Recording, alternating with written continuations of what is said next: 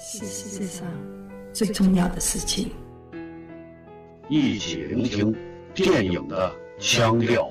本节目在多平台上覆盖播出哦。大家好，欢迎收听节目，我是吴淑一。今天聊的这部电影要纳到这个专题当中，有一丢丢的强行，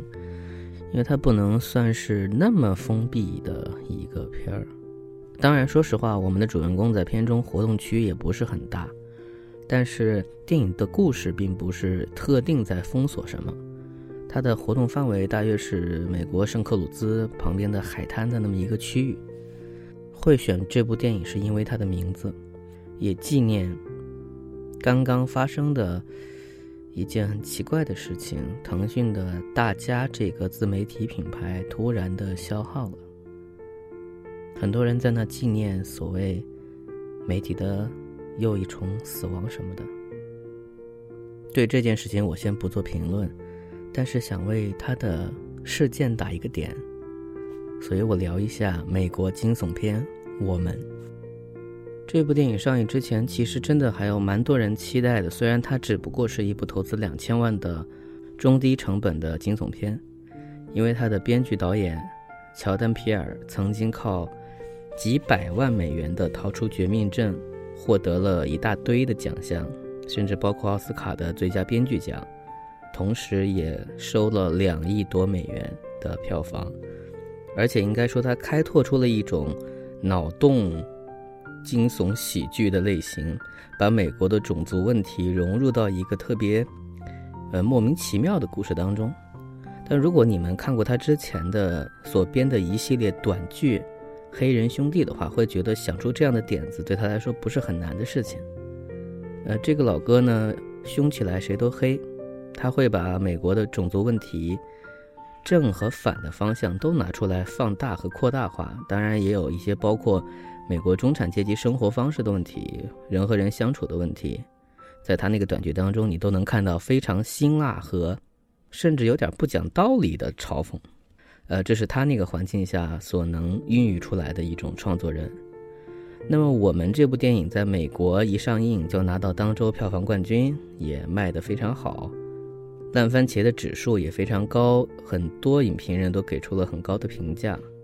然而，当一段时间过去之后，一些不同的声音就浮现了，尤其当高清在国内出现之后，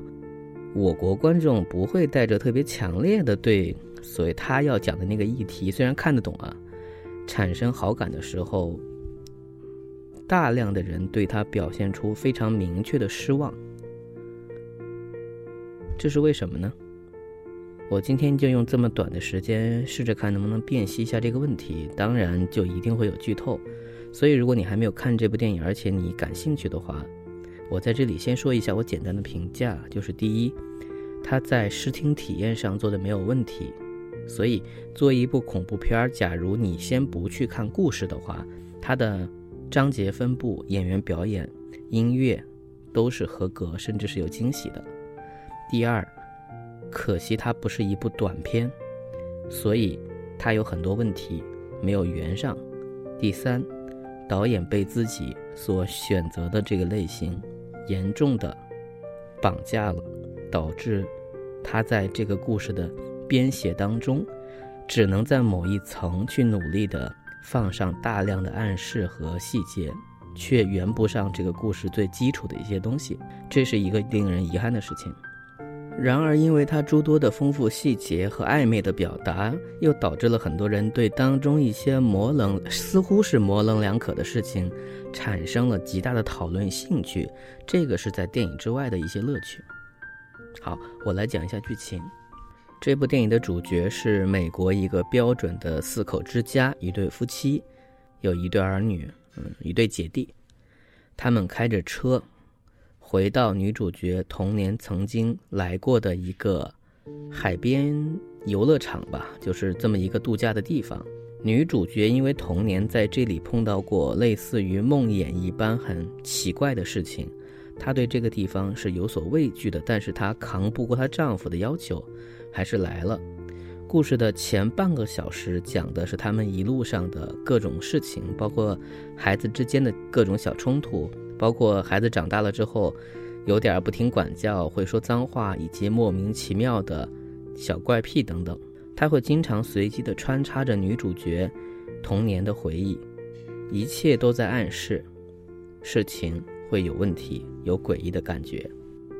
所以交代人物性格啊、身份啊这些东西，我们都知道，其实是所有恐怖片开头大家最不感兴趣的部分。导演为了让它好看呢，很密集的加了大量的惊吓点。这种惊吓点有的真的只是属于一回头突然发现普通的一个孩子站在自己身边那种镜头，当然音乐会给你一下。总之到了三十多分钟的时候，他们发现一件非常诡异的事情：他们家窗外。或者门外有四个人手拉手走过来了，然后走到近前的时候，他们入侵了这间屋子。这个时候，他们发现这四个人居然跟他们长得一模一样。OK，从这个地方开始，我要讲剧透的部分了。假如你对这样一个开场感兴趣的话，你可以现在先不听。呃，后面我就说的快一点了。嗯，这部电影半个小时之后就进入到正式的五行戏。一直通到结尾，这些部分的情节大部分就是非常标准的虐杀或反虐杀的戏，并没有和其他的那些同类型作品有什么不同。呃，有些点我等会可能会着重讲一下。重点是这部电影它的背景，说美国政府曾经有过这么一个非常秘密且非常不人道的实验，在地下建立了这么一个基地，给地上的美国人每个人都克隆了一个人。他们的动机好像是说，为了更好的去控制美国国民，但这个动机是怎么来的？在这里，这个槽点我就先不管了，只是说后来他们发现这个实验失败了。虽然他们克隆出来的是另外一个人，可他们拥有相同的灵魂。啊，我们记住“灵魂”这个词啊，因为原文剧本说的就是 soul。那么，因为共享一个灵魂，所以地上的人会对地下的人产生极大的影响。在电影的结尾的时候，有非常长的一个对剪蒙太奇，你会发现地上的人在做任何事情，地下的人也在做，只是很可能他们并不知道在做什么，他们被影响着，像是模仿一样在做相同的动作。而因为这些人生活在地下，他们没有更好的教育和饮食，在片中直接说他们的食物就是兔子。当美国政府放弃掉这样一个实验，并将这里封闭之后，他们就在下面生活了几十年，现在找到了一个机会，应该指的是片中是指的是停电吧？他们冲到了地面上，想要去对他们的复制对象进行杀戮或者说复仇。大致在故事的半个小时左右，你看到的这些人，他们陆续出现在这个小镇。呃，这是故事的第一层，也就是几乎全篇他们的对抗逻辑。我当然要保卫我的生活，所以两方的厮杀基本是你来我往不相让的。地上人类有的是智慧，而地下人有的是体力。因为在片中，除了女主角的分身之外，其他人几乎连语言都不会，智商比较低下，但显得好像比较有力气。总之，经过一番杀戮，我们女主角一家四口人基本上没有什么伤亡，他们惊魂未定的带着主角光环。逃到了小镇上，并且准备离开，而他们一家的这个影子几乎是团灭。那么在故事的最后，他通过闪回给我们翻转了一个真相。但其实我觉得，在故事的很长一段时间，如果看这种片子看得多，脑子又不闲着的人，应该很容易会猜到这个地方的翻转方向是什么，因为几乎只有一个编法，所所一个惊吓点的编法。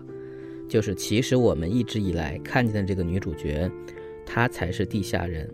在当年那次所谓惊吓的相遇，她是做好了准备，把我们本来什么都不知道的地上的女主角拉到了地下，然后跑了上去，偷走了她的生活。所以在故事结尾，你看到这个主角，她依然还要带着这样的惊惶的罪恶感，但是和她真正的家人一起生活下去。他看着被他救出的小儿子，两个人之间交换了一个眼神，然后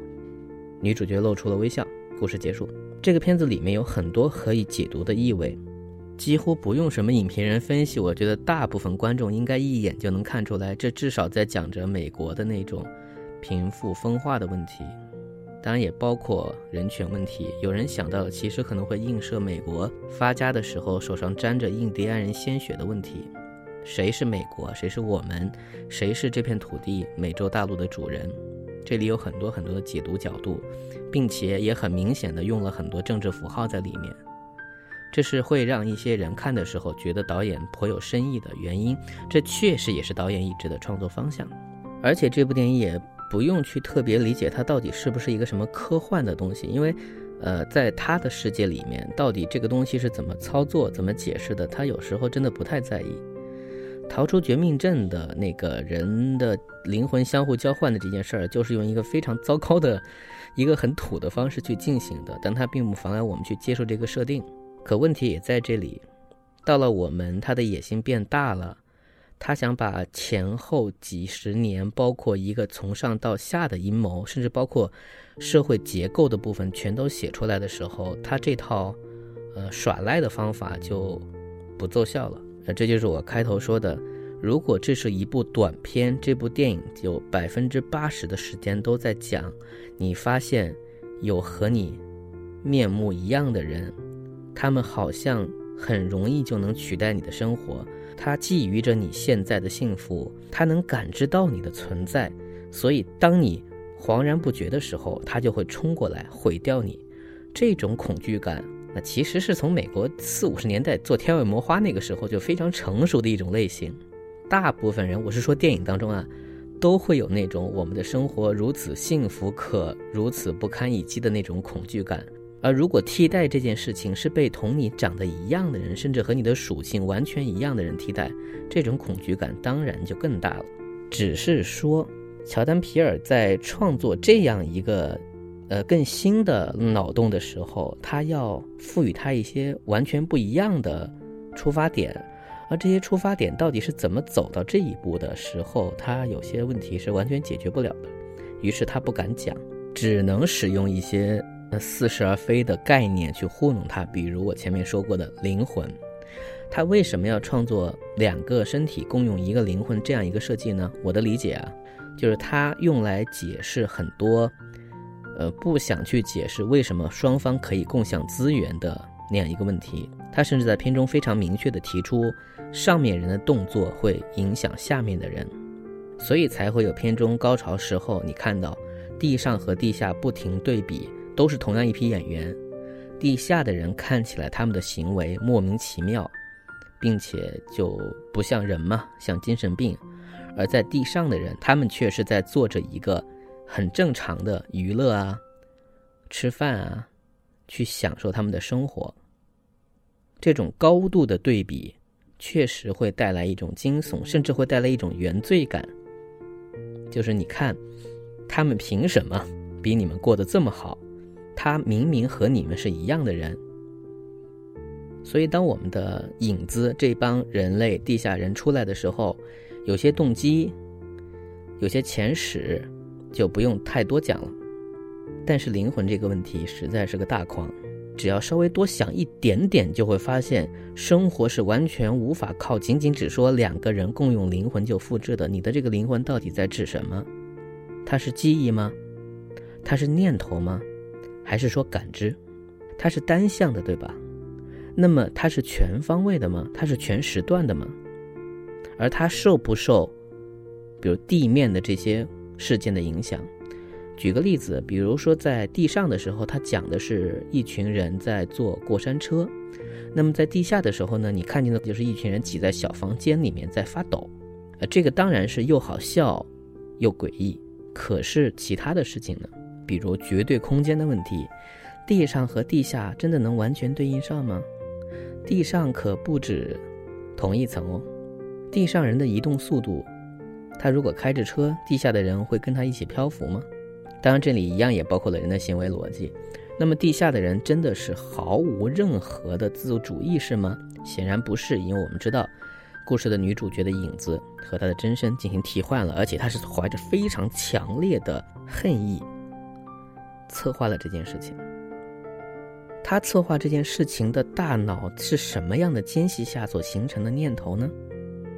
这个念头是如何从我们主角他所生活的时间分叉出去的呢？你都无法想，对吧？所以我说，如果你借用了长篇当中那些积累起来的所谓种族啊、所谓人种这种恨意，你有野心的想把它变得更有史诗感，那么你就势必要解释这些东西的每一个关节，而同等的，你每一次想要逃避的部分也都会被放大，因为它不再只是仅仅是一个如果就能解决过去的，但是它不是不可以解释，它不是没有别的方案。我觉得他就是迷恋上了那个地上和地下对比那个画面，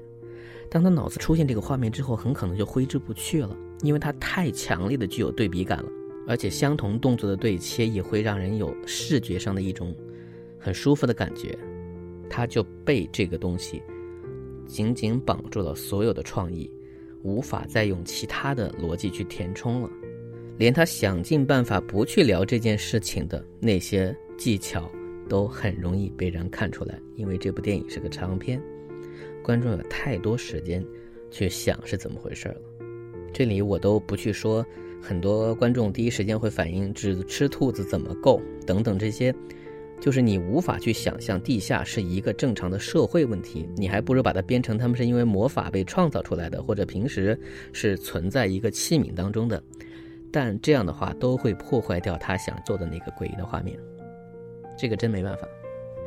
然后第二点，我觉得他又被这个类型误导是什么呢？就因为他一定要结尾想翻转一下。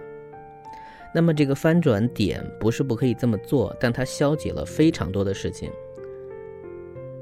比如前面他一直隐藏点是说，我们的女主角有着各种对这个地方的不好的感觉，甚至也顺便铺垫当年互换身体这件事情。呃，当然，他表面表现出好像是精神创伤，所以他不愿回想。到第二层，他把这个相似的这些人想要追杀你这一个背景给宣出来之后，他一度也想误导大家相信这是一个普通的有人想要替换你的这么一个故事。但这样的话，我们会发现，那个真实的女主，就是那个被替换的可怜的小女孩，她在地下的这十几年。所经历的事情，他们相互之间感知的问题。他上地上之后，并没有急于杀死对方，而是采取了给他们反杀机会（括号好像要玩弄他们作为复仇）等等这些行为，全都不能很好的连接在一起，因为这些行为都是用来方便误导用的。这些戏的优先任务当然必须是。显得他们只是想要普通的杀死我们的主角的一群野蛮人，一群僵尸。气氛很好，而这些人的行为方式也颇有压力，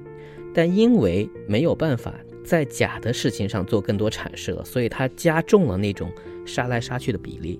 而杀这件事情，你拍久了之后，观众的疲劳感马上会生出，而且因为我们的主要角色要胜嘛，他们的这些胜利、战斗力。时好时坏，时高时低，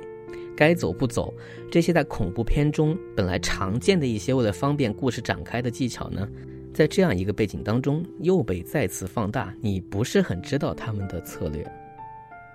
正反方都不知道，地下人到底想干嘛？他的解释方式是他们智商太低，不足以完成这件事情，他们只是想上来进行一个拉手的宣言。说到这里不敢说了。而地上的人，他们为什么能够打败他们？好像只是因为下手比较狠、比较早就可以了。当这种无序的、没有逻辑的对杀变成了这部电影的常态之后，观众也慢慢不相信你想讲的这个故事背后的那股力量，它变成了只是你故事推进的一种工具。就谁杀死谁，完全没有任何的必然性。女主角本体，她是地下唯一一个。记得自己是谁的人，那么他这十几年为什么没有办法走出去？而他怎么影响的这群人？他怎么会在这个地方会跳舞？为什么一个从地下的影子上去之后会反过来影响本体呢？不敢讲。他创作出了一个宗教般的理由，就是我们的女主本体她会跳舞，她的舞蹈让其他人把她当成了一个偶像崇拜。然后他们在某种程度上就有了独立的自主意识，摆脱了所谓刚才我们讲的那个控制共用灵魂的行为逻辑，然后穿上了统一的制服，拿出了剪刀准备反抗了。这些东西慢慢慢慢的充满了观众的疑惑，所以他放到很晚去讲。可是，因为这些疑惑过多，还等不到那个翻转点全部讲完的时候，所有东西都会涌上心头。可以说，他毁了这个故事。本来还可以让观众多多欣赏一会儿那种可能性的时刻。当然，我也并不是要说，那你这个故事不讲翻转，那就是一个俗套的地上人保护自己子女不被地下的那个恶魔所侵蚀的故事，这个电影就会好多少。但这部电影在两个方向上都出现了这样的问题。而他又知道这一切，所以他非常仔细的在很多人物的小细节上，在行为逻辑的那种所谓自洽上，比如我们的女主角的影子，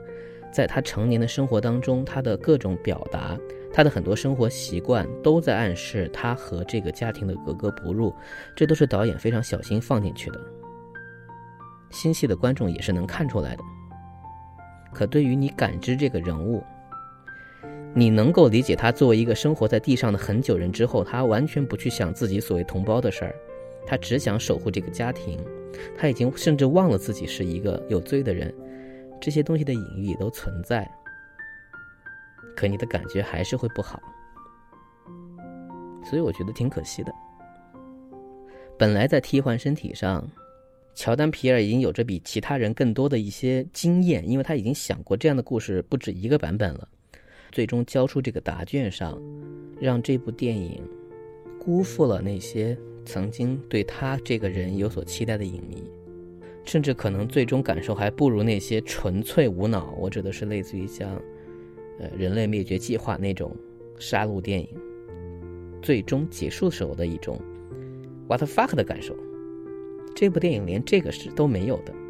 获得快乐的唯一方式就是拼命解读当中的政治隐喻。然后你又发现导演确实做了很多，可能心里会稍微松快一点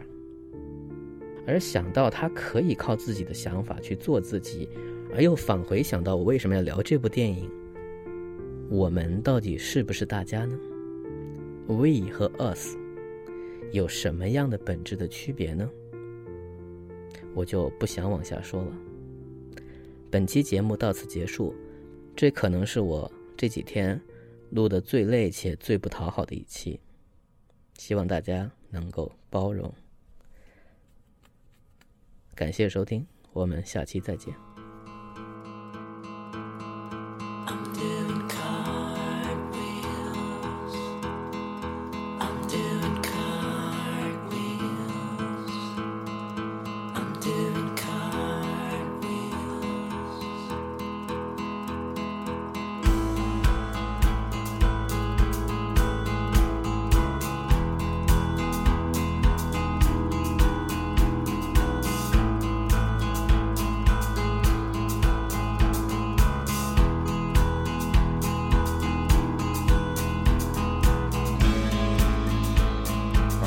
A master salted deer. I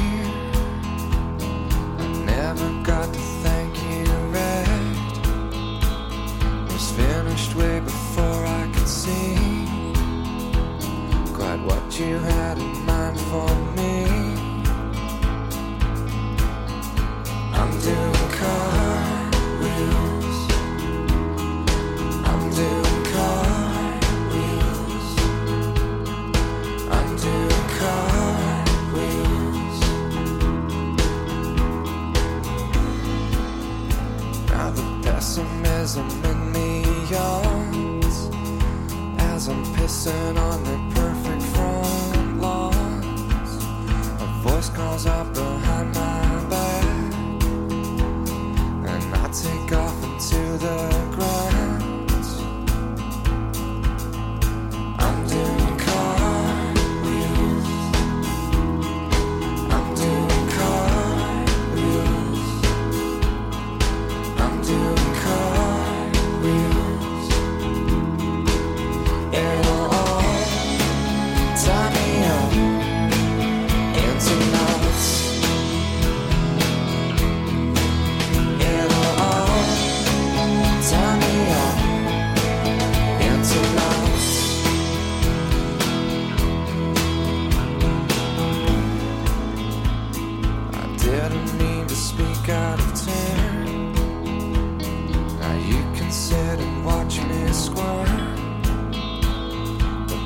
is really in full swing.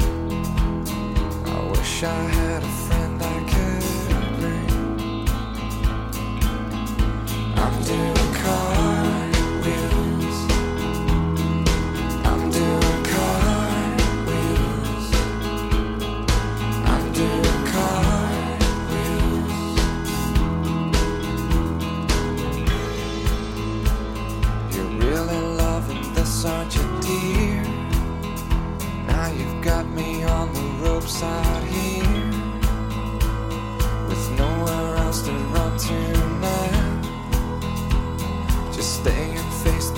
music.